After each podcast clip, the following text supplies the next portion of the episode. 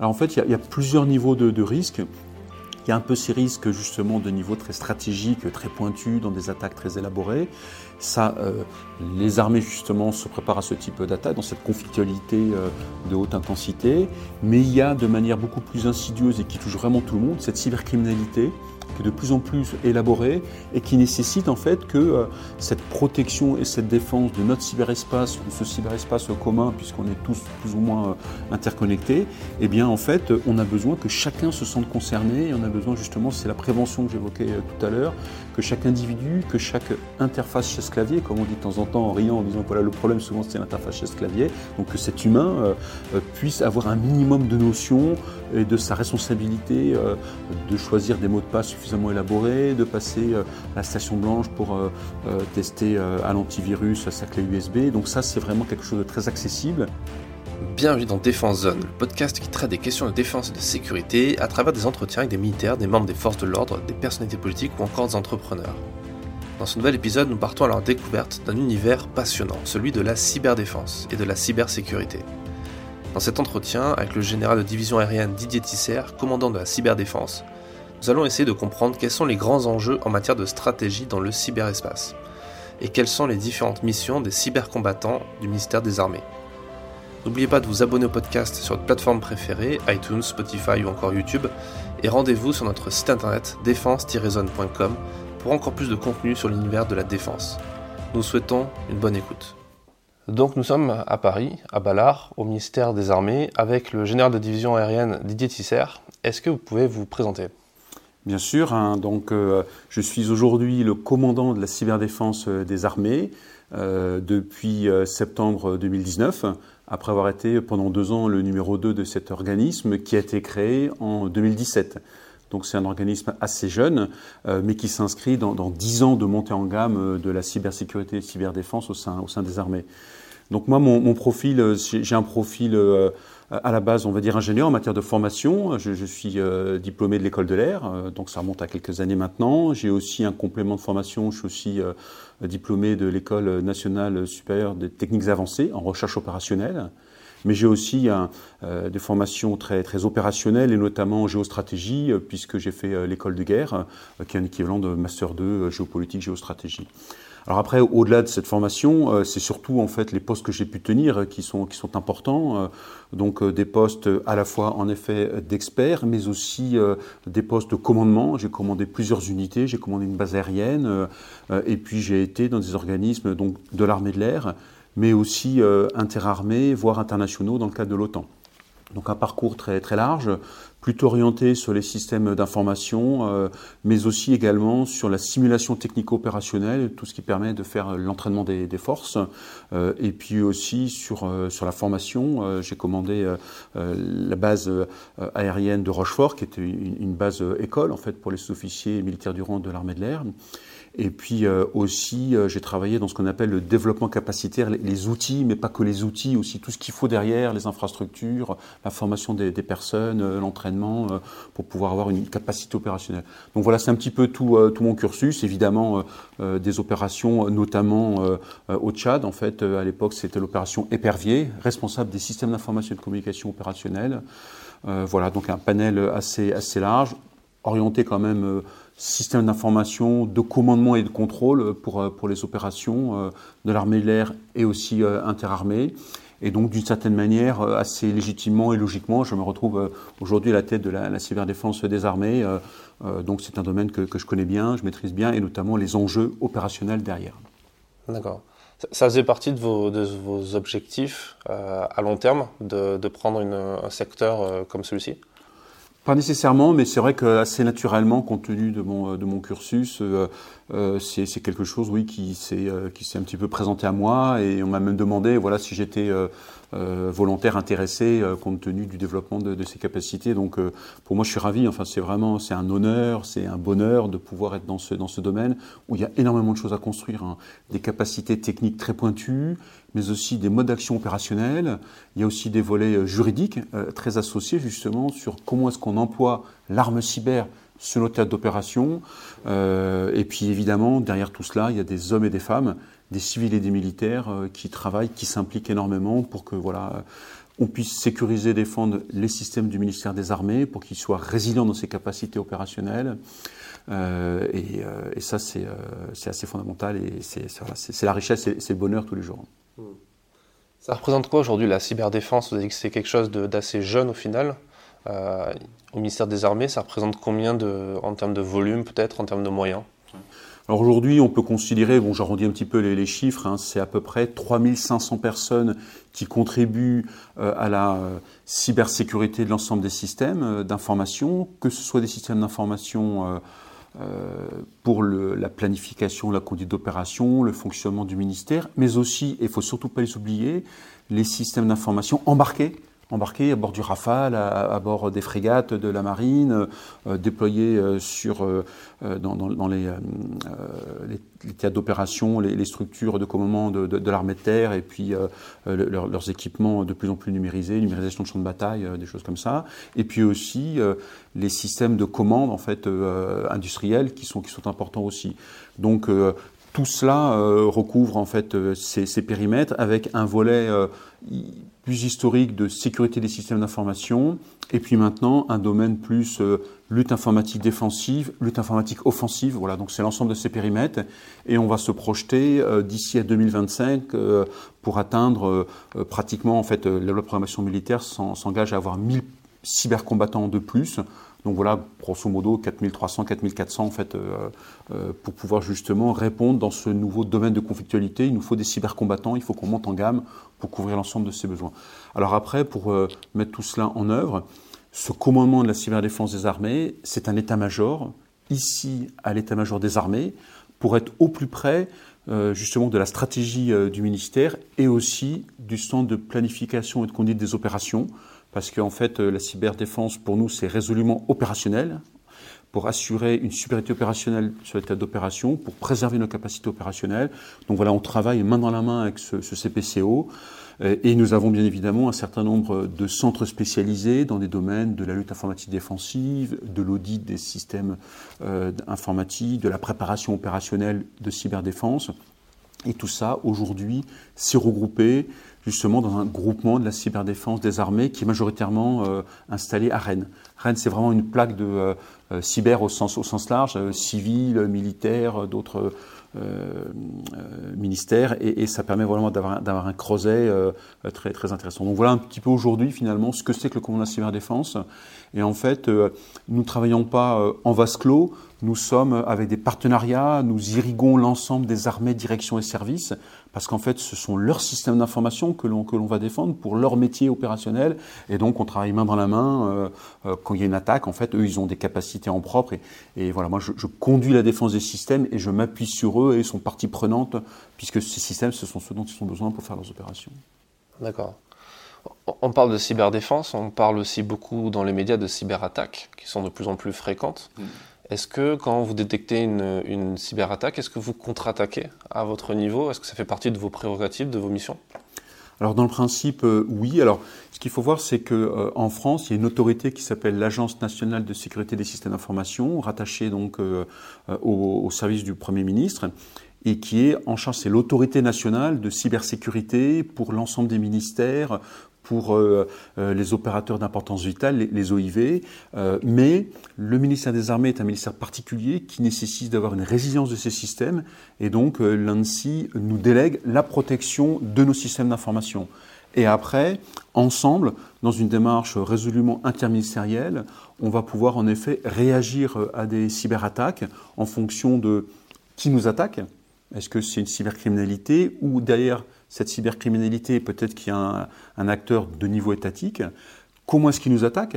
Est-ce que euh, voilà, il, va, casser nos systèmes ou bien est-ce qu'il va profiter d'une porte qui est ouverte euh, à titre d'espionnage, on va dire euh, Et puis surtout, quel est l'impact de cette attaque? Est-ce que voilà, ça va être une attaque systémique qui va faire tomber un pan entier d'une activité ou bien est-ce que c'est une attaque limitée? Donc l'ensemble de, de, ces critères, qui nous attaque, comment est-ce qu'il nous attaque, quel est l'impact, fait qu'on va décider de qui est partie prenante de cette, de cette réaction, de cette contre-attaque.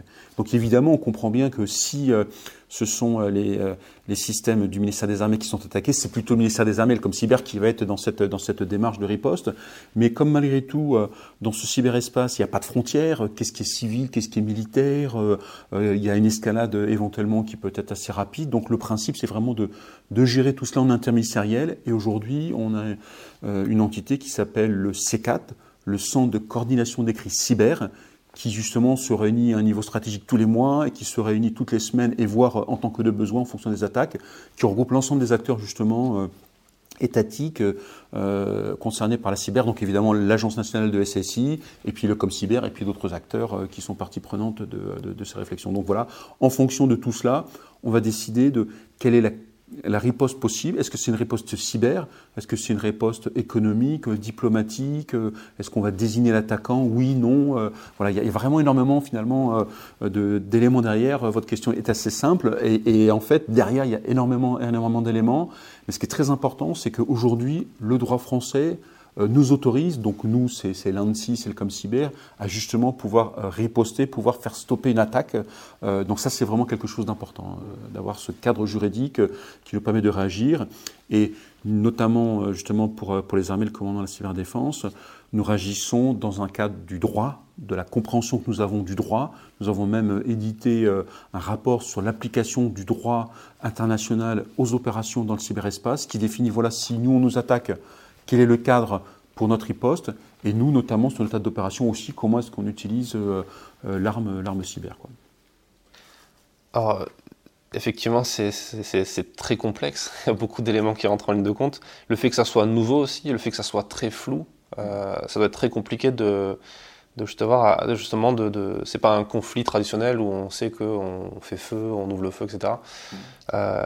Il y a quand même des, des, risques aussi de de dégâts euh, collatéraux aussi, parce que les cyberattaques s'appuient sur des systèmes, euh, donc euh, ça peut mettre en péril des, civils, entre guillemets, sur ça. Comment vous faites, comment vous faites pour, pour j'imagine, vous former systématiquement, continuellement dans le droit, ce, genre de choses? Vous faites appel à des, à des extérieurs pour ça?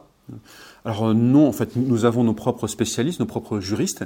Au cours de la cyberdéfense, j'ai plusieurs juristes. Il y en a d'autres, en effet. On parlait de l'ANSI, il y a des juristes aussi. Euh, et, ça, typiquement, justement, euh, la, cyberdéfense, au sein du ministère des Armées, c'est vraiment le combat dans le cyberespace, en fait. Hein. Et au-delà d'acteurs. Aujourd'hui, on parle beaucoup de cybercriminalité, de groupes cybercriminels pour la pas du gain facile et rançongiciel.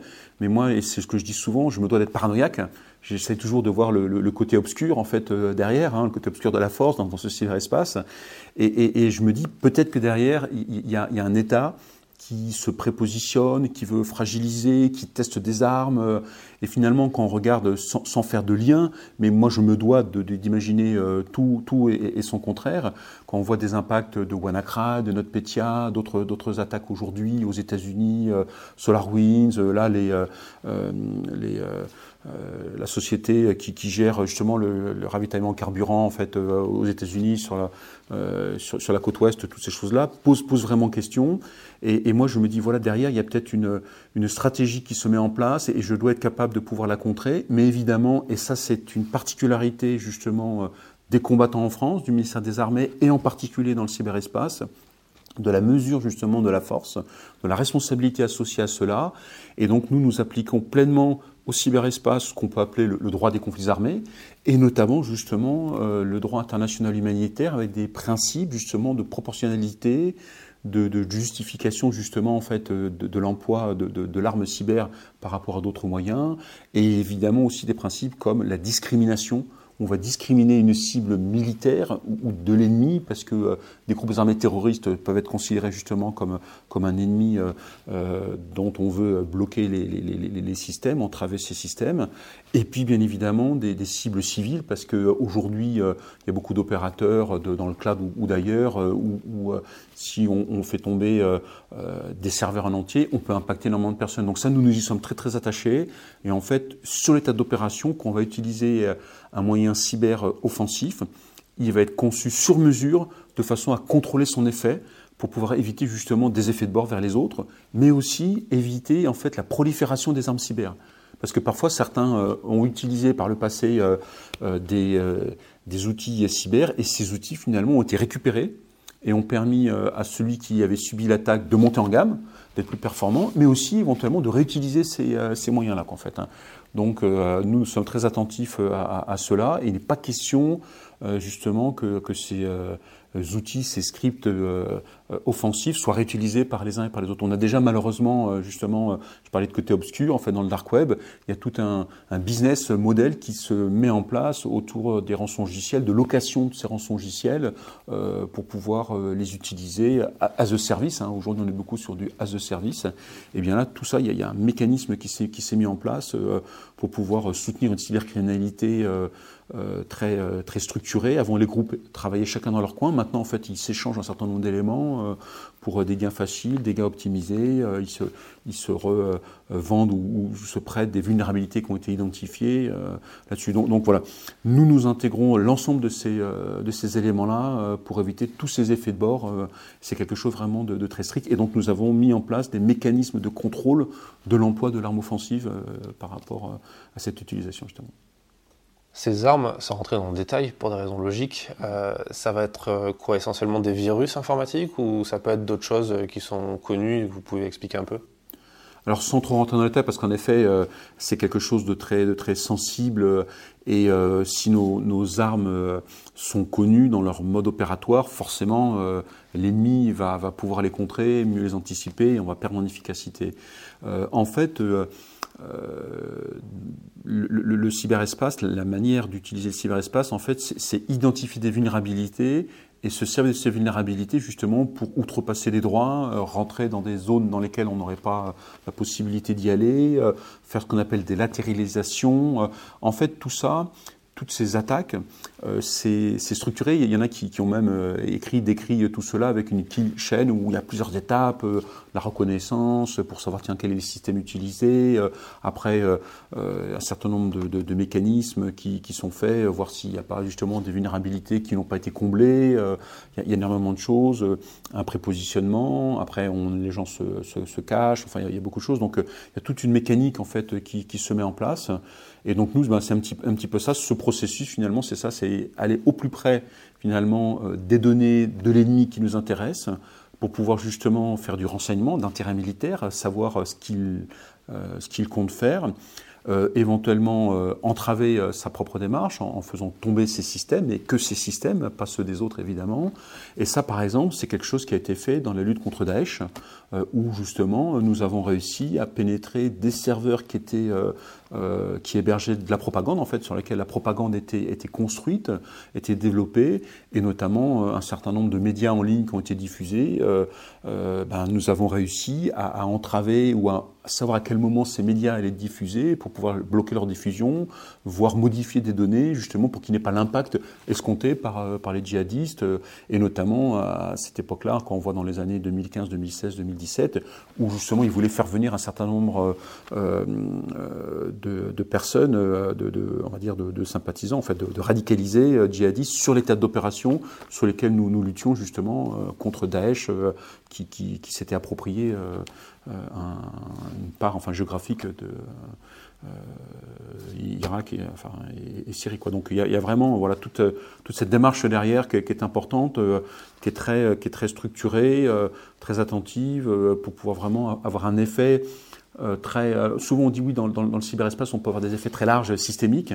Mais nous, justement, notre objectif, c'est vraiment ça. C'est une frappe chirurgicale qui va obtenir un, effet militaire précis dans le cadre d'une manœuvre globale, en fait, militaire.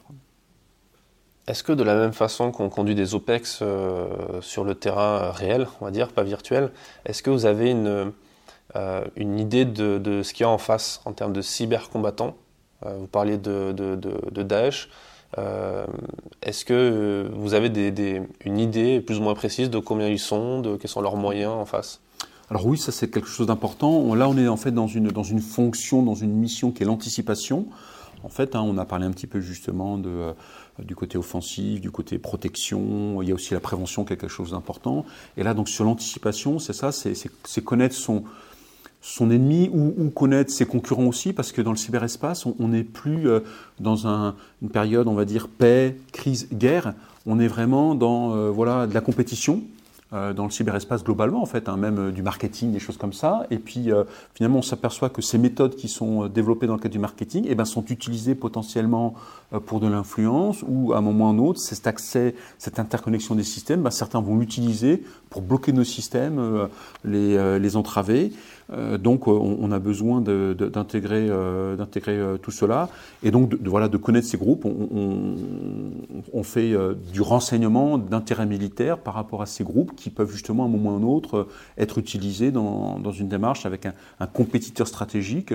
Euh, donc on se renseigne, on étudie les modes d'action, on a tout un tas de cartographies euh, qui se font. Euh, ces cartographies évidemment sont partagées avec l'ANSI, partagées avec les membres du C4 et même plus largement, parce qu'en fait, on a besoin de faire une sorte de défense de l'avant. En fait, on n'est pas uniquement dans une ligne Maginot où on est euh, calfeutré derrière quelque chose, puisque tout est interconnecté. On a besoin, comme ça, de partager, d'échanger avec euh, des partenaires civils en France, avec des partenaires euh, étrangers dans le cadre de l'OTAN, dans le cadre de l'Union européenne ou en bilatéral. Donc, pour partager cette connaissance que l'on a de la menace, pour pouvoir mieux s'y préparer, mieux l'anticiper, c'est important. Et typiquement, il y a un peu plus d'un an, la ministre des Armées a signé une convention avec les huit grands maîtres d'œuvre industriels de la défense, euh, justement parce que c'est eux qui nous fournissent euh, nos, euh, nos équipements fortement numérisés. et eh bien, évidemment, et on l'a vu par exemple avec SolarWinds, où en fait les attaquants ont, piégé en fait des logiciels et ces logiciels ont été acquis et développés euh, dans des administrations euh, euh, américaines mais aussi dans le, dans le monde. donc là, c'est un mode opératoire de contourner justement les attaques, de se cacher, ce, mécanisme un peu de cheval de Troie. Donc pour nous, c'est quelque chose qui est important, on a besoin, on a besoin de, de l'intégrer. Et donc cette convention, elle permet justement de mieux partager avec ces industriels, de s'assurer qu'ils ont le bon niveau de cybersécurité. Donc on est vraiment dans une vision très partenariale de confiance, euh, même si justement dans le cyberespace, euh, il peut y avoir des concurrents, des compétiteurs, des adversaires, et donc on se doit, euh, là aussi c'est pareil, je mets ma, casquette de paranoïaque, on se doit de faire attention, d'être vigilant par rapport à tout ce qui peut se passer, ou par le fait que dans le cyberespace, certains se font passer pour d'autres. Et on peut penser que c'est un, voilà, un partenaire, alors qu'en fait, ben non, c'est, c'est un ennemi qui s'est caché euh, derrière un partenaire qui a usurpé euh, euh, des adresses e-mail ou, ou d'autres, d'autres mécanismes. Donc on doit être particulièrement vigilant, mais c'est ça quoi. C'est, c'est la difficulté, c'est des partenariats qui sont indispensables parce que la menace, elle est contre tous, donc il faut se défendre collectivement, et, le fait, à un moment ou un autre, de penser, de penser souverain, de penser attention, euh, euh, malgré tout, à un moment ou un autre, il faut quand même que je fasse attention euh, et que je préserve le plus essentiel de mes capacités. Dans, dans, dans tout ce dispositif, comment se place la DGSE par rapport à ça? Parce que la DGSE, son métier, c'est de faire du renseignement. je suppose que c'est le principal client de, de, vos actions, en quelque sorte. Euh, on a reçu dans le, dans le podcast un ancien, un ancien agent euh, de, de la DGSE qui parlait de, du bureau des légendes. Avec lui, on réfléchissait, enfin, on échangeait sur est-ce que c'est, est-ce, qu'on est proche ou pas de la réalité, et il nous expliquait qu'on est quand même très très proche de la réalité. Mm. Et euh, surtout dans la dernière saison, sans spoiler les gens, il y a beaucoup de cyber à l'intérieur. vous, quel, retour, enfin, quel, quel regard vous avez sur tout ça? Mm. Alors je ne pourrais pas rentrer trop dans les détails évidemment parce que c'est quelque chose qui est très, sensible hein, et, et c'est la DGSE qui parle, qui parle d'elle-même, mais malgré tout, en effet, euh, la DGSE c'est un service de renseignement euh, tourné, vers l'extérieur, donc évidemment, euh, moi en tant que commandant de la cyberdéfense, j'ai besoin d'avoir des éléments issus des services de renseignement, la DRM, la direction du renseignement militaire, hein, qui, qui, apporte des éléments intéressants, la DGSE, d'autres services de, renseignement. Donc moi je suis demandeur, justement, on parlait d'anticipation, de connaissance de, de l'ennemi. Moi je suis plutôt tourné vers ces mécanismes très technico-opérationnels. Euh, eux vont apporter une vision peut-être plus justement géopolitique, euh, plus justement renseignement, et, ensemble on va, on va partager euh, ces éléments-là. Après, dans la manière dont on, dont on, peut agir les uns au bénéfice des autres et tout ça, là c'est malheureusement quelque chose qui est très, très sensible. Je ne peux pas rentrer dans, les détails de ces, de ces mécanismes, mais bien évidemment, aujourd'hui, la cyber, qu'elle soit défensive ou offensive, n'est pas l'apanage en fait d'une entité en tant que telle. Euh, évidemment, il faut que chaque entité euh, du ministère des Armées euh, ou de l'État puisse bénéficier de tout l'apport de, de, ce domaine, puisse se protéger, puisse saisir les opportunités. Et donc, ce qui est important de savoir, c'est qu'on s'est organisé pour que justement on tire le meilleur de cela dans ces deux domaines de la défense et, et de l'offensif. Est-ce qu'au final, c'est n'est pas euh, indispensable justement ce volet cyber dans les conflits qu'il y a aujourd'hui en 2021 et les conflits que de demain? Ah, Moi j'en suis convaincu en fait, hein, et c'est vrai qu'aujourd'hui on travaille énormément. Euh, euh, on travaille énormément par rapport à la réponse euh, française nationale, pas que ministère des Armées, à des modes d'action et des stratégies hybrides, par exemple. Justement, il faut qu'on ait une réponse globale par rapport à ça. Et dans cette stratégie hybride, euh, les cyberattaques sont importantes.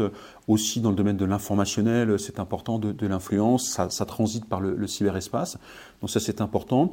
Mais il faut évidemment aussi, on le voit malheureusement justement avec un peu la résurgence d'une conflictualité, d'une compétition exacerbée en fait euh, entre, entre certains États. Euh, on, voit qu'on a besoin de se préparer à l'hypothèse d'un engagement majeur. Et cet engagement majeur, il se ferait fatalement en effet avec une phase initiale dans le cyberespace. Parce que derrière euh, ce cyberespace, c'est le numérique de chacun et le numérique des forces armées d'un État, créer des diversions, euh, déstabiliser, et on voit vraiment qu'on est dans ces mécanismes-là. Donc, moi, je suis vraiment persuadé euh, qu'il faut se préparer à une première vague dans le, dans le cyberespace. Et là, finalement, moi, je, je suis un aviateur, et, évidemment, je pense complètement euh, interarmé dans ces milieux terrestres, maritimes, aériens, spatial et cyber. Mais en tant qu'aviateur, je suis très réceptif justement à cette action, cette fulgurance de l'action, ce, cet espace à, protéger, euh, ceux qui peuvent arriver d'un seul coup, euh, jouer avec, euh, avec l'effet de, seuil, de cette posture permanente justement de, de protection, protection aérienne, enfin de sûreté aérienne, et donc posture permanente de cyberdéfense pour, pour notre environnement non, non moyen. Donc moi je suis vraiment convaincu qu'il faut, qu'il faut s'y préparer, c'est ce qu'on fait, hein, c'est ce qu'on fait. On, s'y prépare, parce que c'est tellement, euh, entre guillemets, bankable, le, cyber, on, peut d'emblée empêcher l'adversaire de bouger, en fait. Hein. On peut paralyser ces systèmes de commandement et de contrôle, ces systèmes de renseignement, on peut euh, euh, éviter, enfin voilà, on, bloque les systèmes de carburant, on bloque les, systèmes énergétiques, on, crée en effet une déstabilisation vers la population. pour moi, en effet, ce sont, des modes d'action directs ou indirects qui sont, euh, qui sont très efficaces et surtout le coût euh, de capacité cyber finalement n'est pas très élevé c'est surtout de la, ressource humaine, en fait, hein, de, l'intelligence. Mais après, derrière, c'est du logiciel, c'est quelques ordinateurs, et ça, ça coûte pas cher quand on compare par rapport au prix pour avoir un, avion de chasse, pour avoir un porte-avions, pour avoir des, engins blindés, euh, pour avoir des satellites. Euh, voilà, c'est sans commune mesure en termes de coûts. Donc, ça a permis d'ailleurs de, rétablir, de rééquilibrer certains acteurs internationaux grâce, grâce à la cyber, en fait, hein, et notamment certains acteurs régionaux qui, par rapport justement à l'emploi euh, d'outils cyber se sont repositionnés finalement et sont des sujets d'inquiétude pour, euh, pour les uns et pour les autres en fait. Hein. Est-ce que sur le, dans le cyberespace, est-ce qu'on est plus sur une logique de conflit asymétrique ou, euh, ou symétrique? Alors, Je pense en fait les deux.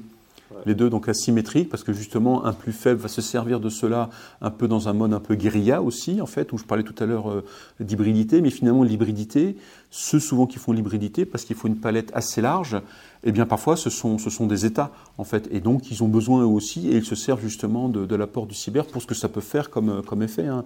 Et après, sans, sans, remonter trop loin et puis, puis euh, euh embêter nos, auditeurs, euh, mais euh, Sun Tzu en fait disait que le meilleur des moyens finalement de gagner une guerre, c'est d'éviter qu'elle se déclenche, donc c'est de paralyser d'emblée l'adversaire avant même qu'il puisse, puisse agir quoi, en fait. Hein.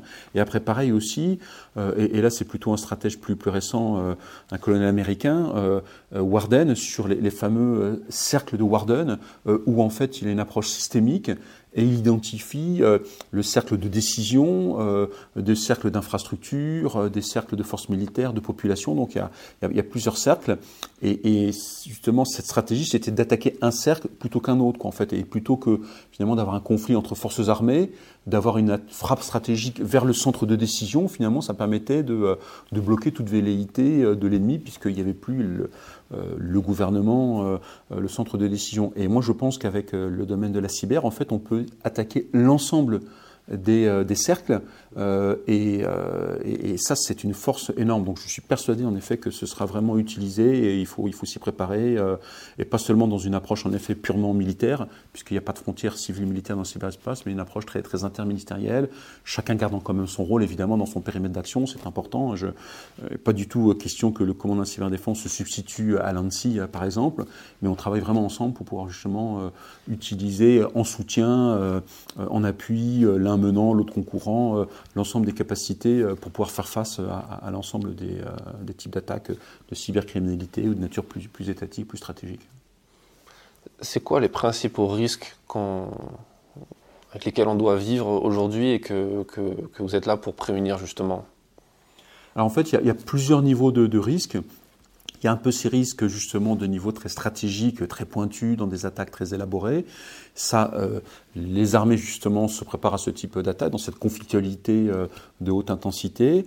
Mais il y a de manière beaucoup plus insidieuse et qui touche vraiment tout le monde, cette cybercriminalité qui est de plus en plus élaborée et qui nécessite en fait que euh, cette protection et cette défense de notre cyberespace, de ce cyberespace commun, puisqu'on est tous plus ou moins euh, interconnectés, eh bien en fait, on a besoin que chacun se sente concerné et on a besoin justement, c'est la prévention que j'évoquais euh, tout à l'heure, que chaque individu, que chaque interface chaise-clavier, comme on dit de temps en temps en riant, en disant que voilà, le problème souvent c'est l'interface chaise-clavier, donc que cet humain puisse avoir un minimum de notions et de sa responsabilité de choisir des mots de passe suffisamment élaboré, de passer euh, à la station blanche pour euh, euh, tester à l'antivirus sa clé USB. Donc ça, c'est vraiment quelque chose de très accessible et on a besoin de gagner en maturité collective dessus. Le numérique, il est au quotidien. les smartphones, tout le monde en a. Et ben, on a besoin d'avoir justement un peu cette responsabilité dans l'usage de ces moyens-là et les sécuriser parce que si un individu ne sécurise pas son, smartphone ou son ordinateur, c'est pas que lui qui va être impacté, c'est tous ceux qui sont raccordés à lui, c'est tout le réseau, c'est tous ses amis. Euh, on le voit bien aujourd'hui finalement, de temps en temps, on reçoit euh, des emails en fait euh, avec une, adresse de messagerie qui a été usurpée en fait de quelqu'un que l'on connaît. Il a réussi à rentrer dans sa, sa, boîte aux lettres et à prendre l'ensemble des contacts et hop, ce cyber criminel va arroser tout le monde avec des pièces jointes piégées ou avec des liens vers un site internet piégé. Euh, donc on a besoin voilà, d'avoir vraiment ce panel, ce continuum entre, entre chaque individu qui doit avoir un niveau minimum euh, justement de, cybersécurité, et puis des, spécialistes qui eux justement vont voilà, se confronter à tout cela, vont coordonner, vont, structurer, vont, rédiger euh, les, euh, les documents de enfin, pédagogie, de sensibilisation, faire les MOOC et d'autres, d'autres éléments. Et je pense que régulièrement, il faut comme ça voilà, un petit peu tester, faire des campagnes de phishing, voir finalement qui réagit, comment. il faut qu'on ait aussi des équipes un petit peu de de, tests d'intrusion, là, de, des red teams, dans cet état d'esprit, on se met à la place de l'ennemi, on regarde si nos systèmes euh, résistent suffisamment à cela, on fait de l'ingénierie sociale pour voir si on peut récupérer. Donc on a vraiment voilà, besoin de, tester euh, euh, la sécurité, la robustesse de, de nos de nos défenses et, les humains, comme je toujours à, l'essentiel qui est l'humain derrière. On a besoin que chacun se sente concerné, se sente impliqué et qu'on mette à sa disposition justement les, moyens de, de, comprendre, d'appréhender euh, que ce cyberespace euh, euh, Internet et puis, puis d'autres réseaux, c'est une force, c'est une capacité énorme, c'est le progrès, c'est beaucoup de choses, mais c'est aussi beaucoup de risques parce que derrière, malheureusement, tout progrès technologique, et eh ben derrière, ça attire, voilà, ça attire un certain nombre de personnes pour de l'argent facile, pour de la manipulation et donc forcément à un moment ou à un autre, un certain nombre d'acteurs étatiques euh, euh, dans des manœuvres euh, hybrides d'influence, de déstabilisation peuvent être amenés à le faire. Donc chacun doit vraiment s'armer contre cette menace d'aujourd'hui qui nous concerne tous. C'est vrai que c'est très fragile quand même comme, comme écosystème au final. parlons de la, de, de, des opérations extérieures, vous en parliez tout à l'heure. Est-ce que les, les, les, gens de votre, de votre unité sont aussi déployés en OPEX? Pour travailler sur le terrain? Alors tout à fait, parce qu'en fait, euh, on déploie en opération des systèmes d'armes numérisés, on déploie en opération des systèmes de commandement euh, d'opération. Euh, et donc typiquement aujourd'hui, une grosse opération comme, comme en fait, hein, au, Sahel, il y a énormément de réseaux qui sont, qui sont déployés. Ces réseaux doivent être résilients. Et donc on a déployé des équipes là-bas justement. On a déployé ce qu'on appelle un, un SOC, hein, donc un centre opérationnel de cybersécurité, pour pouvoir superviser euh, euh, les réseaux au, sens cybersécurité, pas uniquement une supervision technique du bon fonctionnement des réseaux qui, qui existent, mais de sécurité et qui va donc analyser euh, tous les événements informatiques, cyber qui peuvent survenir, les tentatives en effet d'intrusion sur, sur les réseaux, les tests aux stations blanches qui vont, qui vont biper parce qu'en effet un virus a été détecté. Donc cette équipe est là, déployée sur le théâtre d'opération pour le faire. Alors vous me direz, mais pourquoi aujourd'hui, avec les raccordements, les forces armées ont des satellites, ça nous permet de raccorder, on peut avoir des centres de commandement en France, le CPCO est en France, parce qu'en fait, on ne peut pas tout faire à distance. On ne peut pas faire remonter l'ensemble des logs. Parce que les logs, en fait, c'est pas uniquement les connexions d'un humain sur une machine, c'est énormément en fait de connexions entre composants, en fait, euh, euh, et, donc c'est une masse d'informations. Ce sont des gigas d'informations, et en fait, ce que l'on ne souhaite pas faire, c'est saturer en euh, les moyens satellitaires qui sont dimensionnés de manière suffisante justement pour pouvoir continuer à faire des opérations, hein, pour, le commandement, pour l'échange de renseignements, pour, pour, les ordres, mais, voilà, qui, doit garder justement pour le, plus, le plus utile possible.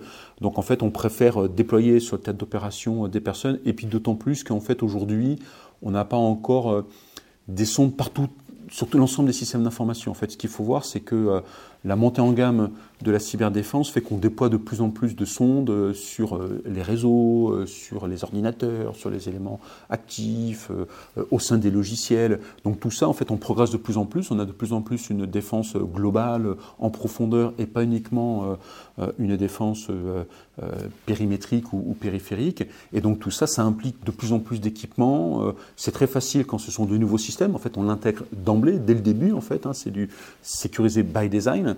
Mais en revanche, pour les systèmes un peu plus anciens, euh, c'est parfois plus compliqué euh, de, les mettre. Il ne faut pas que ça nuise à l'efficacité du système, il ne faut pas que ça apporte des temps de latence.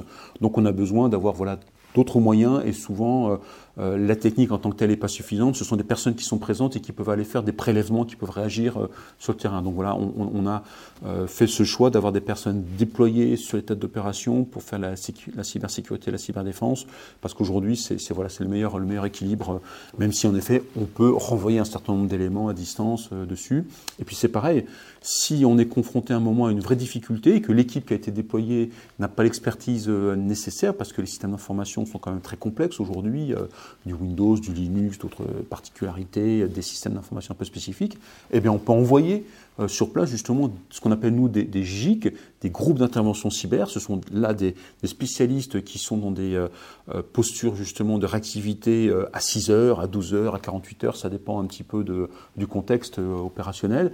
Et là, hop, ils montent dans un avion militaire, ils sont déployés sur l'état d'opération et ils viennent en renfort des, équipes qui sont déjà prépositionnées, de façon à vraiment assurer cette résilience et cette permanence de, nos moyens numériques sur les théâtres d'opération. D'accord.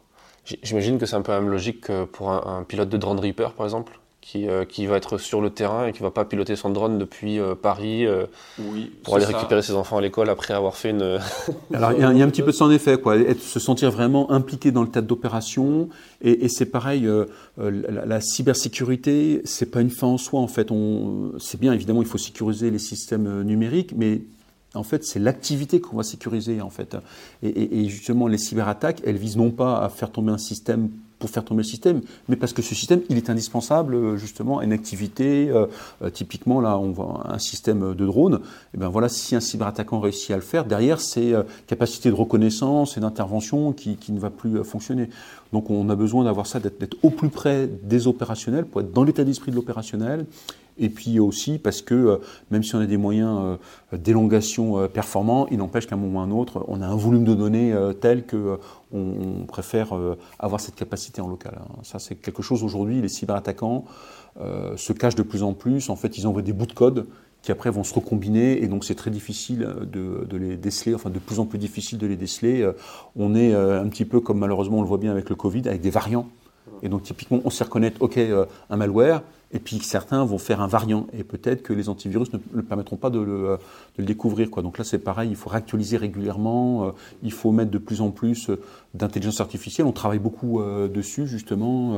on a même développé à Rennes, avec la, Direction générale de l'armement et, l'Agence d'innovation de la défense, un incubateur, en fait, d'algorithmes d'IA. on appelle cela la, Cyberdéfense Factory, en fait, hein, où des startups viennent avec des algorithmes, et ils vont travailler sur ces algorithmes on va leur, donner des jeux de données en fait accessibles, non, classifiés, mais qui permettent de travailler. Et nous, on va leur dire, bah voilà, sur le plan opérationnel, voilà ce qu'on voudrait faire, est-ce que vous pouvez adapter votre algorithme Et donc là, on est dans une dynamique d'innovation, d'agilité pour pouvoir utiliser ces éléments-là. Et notamment aujourd'hui, on a besoin de faire de la détection comportementale. Est-ce que le comportement du réseau, il est normal ou pas normal Et on a besoin aujourd'hui de l'IA parce que c'est tellement complexe que l'humain, aussi performant soit-il, euh, il peut être un peu dépassé. Quoi. En fait, on a besoin d'un humain augmenté, c'est-à-dire un humain assisté par de l'IA. L'objectif, c'est pas de laisser l'IA mettre à bord et complètement autonome, parce qu'une IA aujourd'hui, on a quand même euh, besoin qu'elle soit euh, éduquée, qu'elle soit contrôlée, et on sait qu'elle peut être pervertie à un moment ou à un autre. Donc on a aussi tout cela intégré. c'est super intéressant. tout ça, vous, vous formez, vous formez aussi en interne. J'ai lu que vous aviez ouvert un BTS cyber dans le lycée militaire. Est-ce que vous pouvez m'en parler alors oui, donc c'est au lycée militaire de, Saint-Cyr. Il y, a un BTS qui a été développé. Donc il y avait vraiment un besoin et donc ce BTS est rattaché à l'armée de terre. Mais bien évidemment, ceux qui sont formés au travers de ce BTS peuvent être positionnés dans diverses entités qui font de la cyberdéfense, hein, pas uniquement spécifiquement au, sein de l'armée de terre. Et donc là, ça répond à un besoin particulier parce que c'est vrai, on se dit, oui, la cyberdéfense, c'est forcément des bacs plus 5 en informatique et c'est que ça. En fait, non, il y a toute une gamme, comme dans tous les, tous les métiers finalement. Euh, on a besoin, euh, j'évoquais tout à l'heure les, les SOC, ces centres opérationnels de cybersécurité. Et là, typiquement, un BTS, c'est la bonne formation, quoi. C'est le bon niveau d'expertise et c'est concret.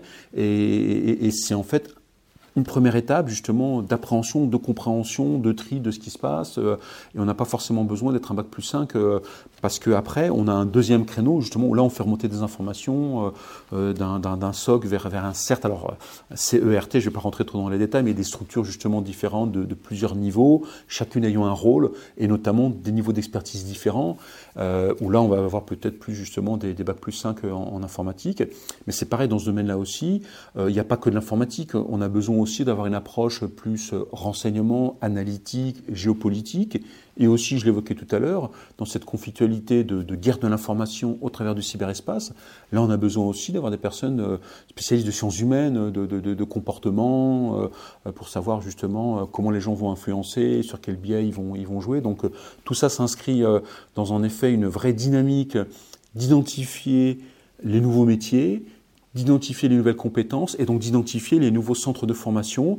Et les armées, en effet, ont, cette grande capacité de formation en interne, et notamment donc euh, ce, BTS euh, à Saint-Cyr-l'École euh, est, vraiment très très bien, très très sélectif et, très très apprécié par par les employeurs. Et puis on a aussi dans les autres écoles de formation, notamment d'officiers, air-terre-mer, des modules, euh, voire maintenant euh, des, spécialisations euh, en cyberdéfense qui montent. Et puis bien évidemment aussi, on fait appel à des formations externalisées avec des, spécialistes de, de, certains domaines. On ne va pas recréer des formations qui existent par ailleurs et qui sont très performantes.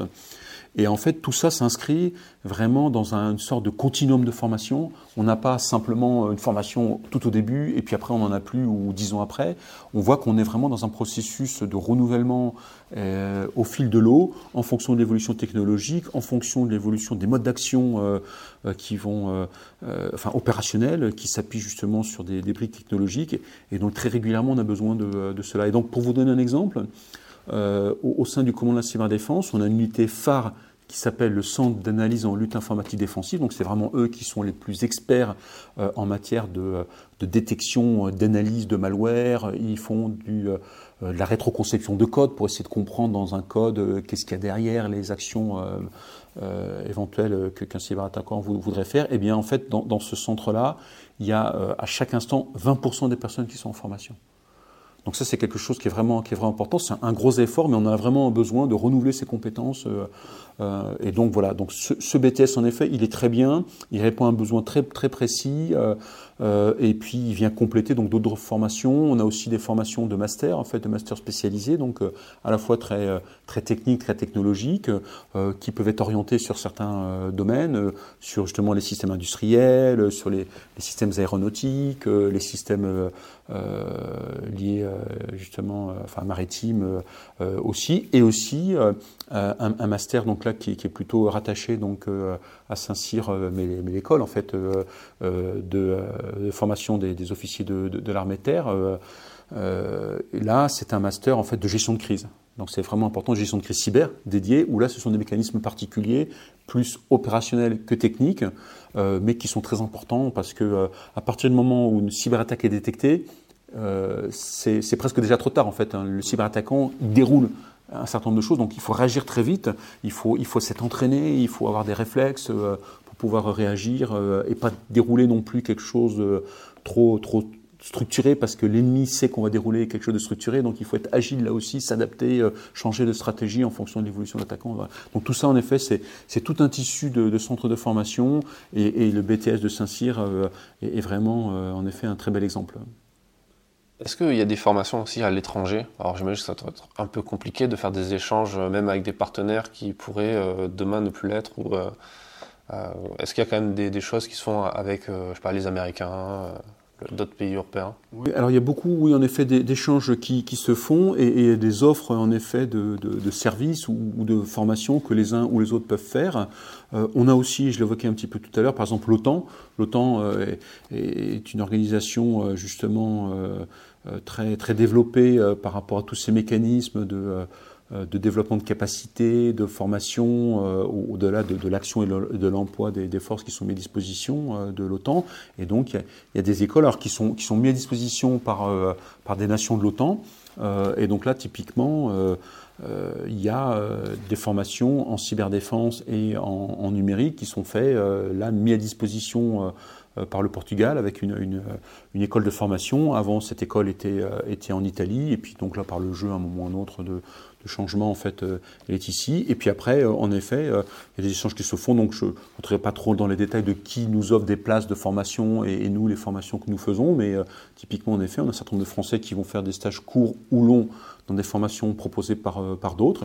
Et nous aussi, typiquement, j'évoquais ce, master en fait de, gestion de crise. Eh bien, nous accueillons des stagiaires étrangers dans, dans, dans, cela. Donc principalement plutôt des francophones, en fait, donc qui parlent français, euh, mais euh, on a un certain nombre de modules qui peuvent être en anglais euh, pour, d'autres. Donc oui, ça se fait, même si c'est très stratégique, il n'empêche que c'est important de partager une même vision avec ceux qui sont nos partenaires, justement, avec qui on est en coalition dans le cadre d'opérations, et, et, la formation est importante, ne serait-ce qu'au titre du nommage des choses, de l'interopérabilité, qu'est-ce que c'est que la cybersécurité, la cyberdéfense, qu'est-ce qu'on appelle la lutte informatique défensive, les, DCO Defensive Cyber Operation. En fait, on, a tout un vocabulaire et parfois euh, c'est compliqué, on le découvre en opération, on, croit qu'on parle de la même chose et en fait pas du tout. Euh, voilà, traiter une cible, qu'est-ce que ça veut dire euh, ça, Il y a tout un, vocabulaire spécifique on a besoin de, le partager, on a besoin aussi de, comprendre les organisations des uns et des autres.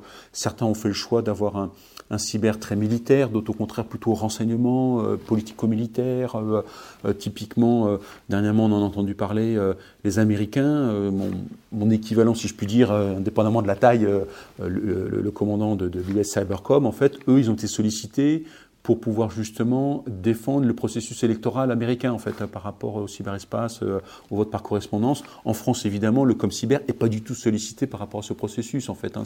C'est l'ANSI qui est l'acteur euh, euh, pour pouvoir défendre, défendre ce, ce, processus. moi, je suis pas du tout sur ce, périmètre-là. Donc, il est important de savoir qui peut faire quoi, comment, et comment on peut dialoguer entre les uns et les autres. Quoi. Donc, c'est l'occasion au travers de euh, de formation, d'information aussi, d'échanger, de, mieux se comprendre les uns les autres, et donc d'être plus efficace collectivement euh, euh, dans le cadre de, ces partenariats opérationnels, techniques, de compréhension de, ce cyberespace. Est-ce qu'il pourrait y avoir une Europe de la cyberdéfense? Alors d'une certaine manière oui, elle est en train d'être de, se construire en fait parce que euh, il y a un certain nombre euh, d'outils, euh, de mécanismes qui se développent au sein de, de l'Union européenne. On, a une, une, cyber toolbox, en fait, hein, typiquement aujourd'hui, par rapport à des attaques. L'Union européenne s'est dotée d'une capacité de pouvoir désigner et, de traîner devant des, des, tribunaux des individus ou des groupes qui auraient mené des, des, des attaques. Alors pas des États, mais des individus et, des groupes. Et puis, que ce soit à titre, on va dire, civil, donc plutôt cybercriminalité, ou que ce soit plus dans une approche militaire, au travers de l'état-major de l'Union européenne, se développe dans des capacités justement pour pouvoir avoir cette capacité d'anticipation sur la nature de la menace, comment elle se manifeste, euh, et puis d'avoir des centres justement de, commandement et de contrôle dans le domaine euh, cyber pour échanger euh, dessus où on est sur euh, une sorte là aussi pareil de continuum. Il faut être capable d'apprécier la menace, de la connaître, de l'analyser, et puis après il faut être capable justement de réagir dans le bon tempo à une cyberattaque, euh, et notamment aussi euh, si on a des moyens militaires. L'Union européenne, par exemple, il y a des opérations qui se, qui se mènent aujourd'hui en, en, Afrique. Eh bien, il est important de sécuriser. les systèmes d'information et de communication qui permettent que ces opérations puissent, puissent se faire en fait. Hein. Donc, euh, donc oui, euh, euh, ça se développe. Et, ce qui est important aussi, c'est que ça permet d'avoir une sorte de masse critique, parce qu'aujourd'hui, finalement, on se pose beaucoup de questions. Qu'est-ce que c'est qu'une cyberpuissance? Est-ce que la France est une cyberpuissance? La réponse est oui, mais, pourquoi, comment? En fait, il y a un certain nombre de, de spécialistes, d'universitaires qui ont défini des critères par rapport à une, une, capacité, une puissance cyber. Donc, on voit bien qu'il faut avoir des capacités de se défendre, il faut avoir des capacités éventuellement offensives, il faut avoir une volonté de le faire, euh, euh, il faut avoir une structuration justement euh, étatique pour appréhender ce système-là. Je parlais tout à l'heure justement de l'interministériel, du, du C4, donc ça en France ça existe. Il faut avoir des industriels, une base industrielle technologique de défense. Là aussi, ça permet de développer des outils. Il faut éventuellement être capable d'agir sur les normes. Qui définit les normes, les critères en fait internationaux sur les niveaux de cybersécurité? Donc il y a énormément de choses derrière qui qui se, qui se font. Euh, donc euh, oui, euh, la France peut être considérée comme une, une, cyberpuissance. Oui, il n'en demeure pas moins qu'il y a des cyberpuissances et des compétiteurs qui utilisent le cyberespace. Et quand on regarde, là je me réfère à ce que peut dire l'ANSI ou ce qu'on peut lire dans la presse et sur des attributions qui peuvent être faites par certains États vers d'autres États. Et là, typiquement, on peut les citer. Hein. Euh, certains États, notamment par exemple dernièrement les États-Unis, ont ciblé euh, la Russie ou d'autres ont ciblé la Chine comme étant des acteurs offensifs dans le cyberespace à des fins de renseignement, à des fins d'espionnage, euh, de déstabilisation. Donc là, c'est eux qui ont décidé, qui ont défini cela, qui, ont attribué. Donc voilà, se pose la question de comment est-ce que collectivement on peut se défendre. est-ce que la France seule est capable de se défendre? Dans une certaine mesure, oui, mais peut-être pas par rapport à la, au, niveau de, de menace. Donc par rapport à l'Europe, bien évidemment, on sent qu'on sera plus fort plus puissant. Euh, euh, donc, au même titre qu'une Europe de la défense doit se constituer, une Europe de la cyberdéfense doit se constituer. Et donc, euh, il y a déjà des réflexions qui se font. il y a un développement de capacités d'outils, de, de, euh, de, mécanismes au travers euh, de l'Agence européenne de la défense justement qui peut se faire. Il y a des projets européens euh, au titre de la PESCO en fait qui, qui, qui se font. Donc oui, c'est quelque chose qui, qui, qui part. C'est quelque chose aussi qui doit répondre à un besoin, à un niveau de menace. Donc là, on a besoin de savoir ce qu'il y a derrière, quelle, est la nature de la menace. Et aujourd'hui, typiquement, l'Union européenne réfléchit à une boussole stratégique justement qui va lui permettre d'orienter justement euh, sa, démarche en matière de sécurité et de défense, euh, euh, quel, est l'ennemi, quelles sont les, menaces, et notamment dans le domaine de la cyberdéfense. Quoi. Donc c'est quelque chose qui se, qui se développe. Quoi. C'est quoi les, les conditions, c'est quoi les qualités, c'est quoi les compétences qu'il faut avoir pour devenir un cybercombattant? Et quel est le conseil que vous donneriez à quelqu'un qui aimerait se lancer là-dedans, dans ce, dans ce parcours? Alors, première qualité, c'est la motivation. C'est se sentir impliqué. Et je crois qu'en effet, on apporte en fait des, des, métiers et des possibilités d'emploi, que ce soit dans le défensif ou de l'offensif, en fait, assez, assez rare, assez, assez unique. Donc voilà, une motivation. Après, bien évidemment, des compétences. Donc des compétences soit techniques, euh, pointues ou, en effet, on l'a évoqué, des niveaux, des niveaux BTS, euh, euh, soit des compétences plus géopolitiques, soit de, de, sciences humaines, même si majoritairement c'est quand même plus technologique, mais on peut dire qu'on a quand même 20 à 25% de compétences qui ne sont pas forcément des compétences informatiques. Donc, euh, donc c'est ça. Donc, euh, euh, voilà, de la motivation, une capacité d'auto-apprentissage, de penser large spectre, de, de, travailler en équipe, d'avoir cette agilité. voilà, c'est un petit peu ça le, profil du, du, du cybercombattant. Et aujourd'hui, tout le monde n'a pas forcément ce profil. Et en fait, on est beaucoup sur des équipes constitué. Donc voilà, il faut cet esprit d'équipe et chacun va apporter son expertise euh, particulière. Et là, ça fait un peu référence justement, vous, vous évoquiez un certain nombre de, de, de, séries télévisées où on voit beaucoup parfois les équipes voilà, constituées. Il y a le spécialiste de ci, le spécialiste de ça, autre chose, celui qui va coordonner tout cela, euh, le spécialiste des opérations. On a besoin, nous, de spécialistes d'opérations, de concevoir une manœuvre opérationnelle qui va s'appuyer sur des expertises techniques, technologiques, euh, euh humaines, euh, de renseignement. Voilà. Donc, donc c'est ça. Aujourd'hui, c'est c'est être capable de travailler en équipe, de cette agilité, de bien appréhender euh, cela, de pouvoir faire énormément de choses, mais dans un cadre très strict aussi, euh, très réglementé, euh, où on ne fait pas n'importe quoi. En fait, justement, c'est, euh, il ne faut pas de prolifération de ces outils. Euh, c'est, quelque chose d'important. Quoi. Donc voilà, des, des, personnes très, très agiles, très alertes, mais très, très, très focalisées, très, très, à la fois très à cœur bidouilleur dans l'état d'esprit, hein, à, cœur, à cœur blanc, euh, mais euh, structuré euh, et comprenant en effet euh, que ce qu'ils font, c'est pas anodin et que derrière, ils engagent d'une certaine manière le ministère des Armées, ils engagent l'État français, donc on ne fait pas n'importe quoi. Merci pour cet échange passionnant. Merci à vous, c'était un grand plaisir. Merci d'avoir écouté cet épisode jusqu'à la fin. S'il vous a plu, partagez-le autour de vous et abonnez-vous au podcast pour ne pas rater les prochains. Défense Zone, c'est aussi un magazine en ligne et en papier disponible sur le site internet défense-zone.com. Rendez-vous en description pour plus d'informations et à très vite dans un prochain épisode.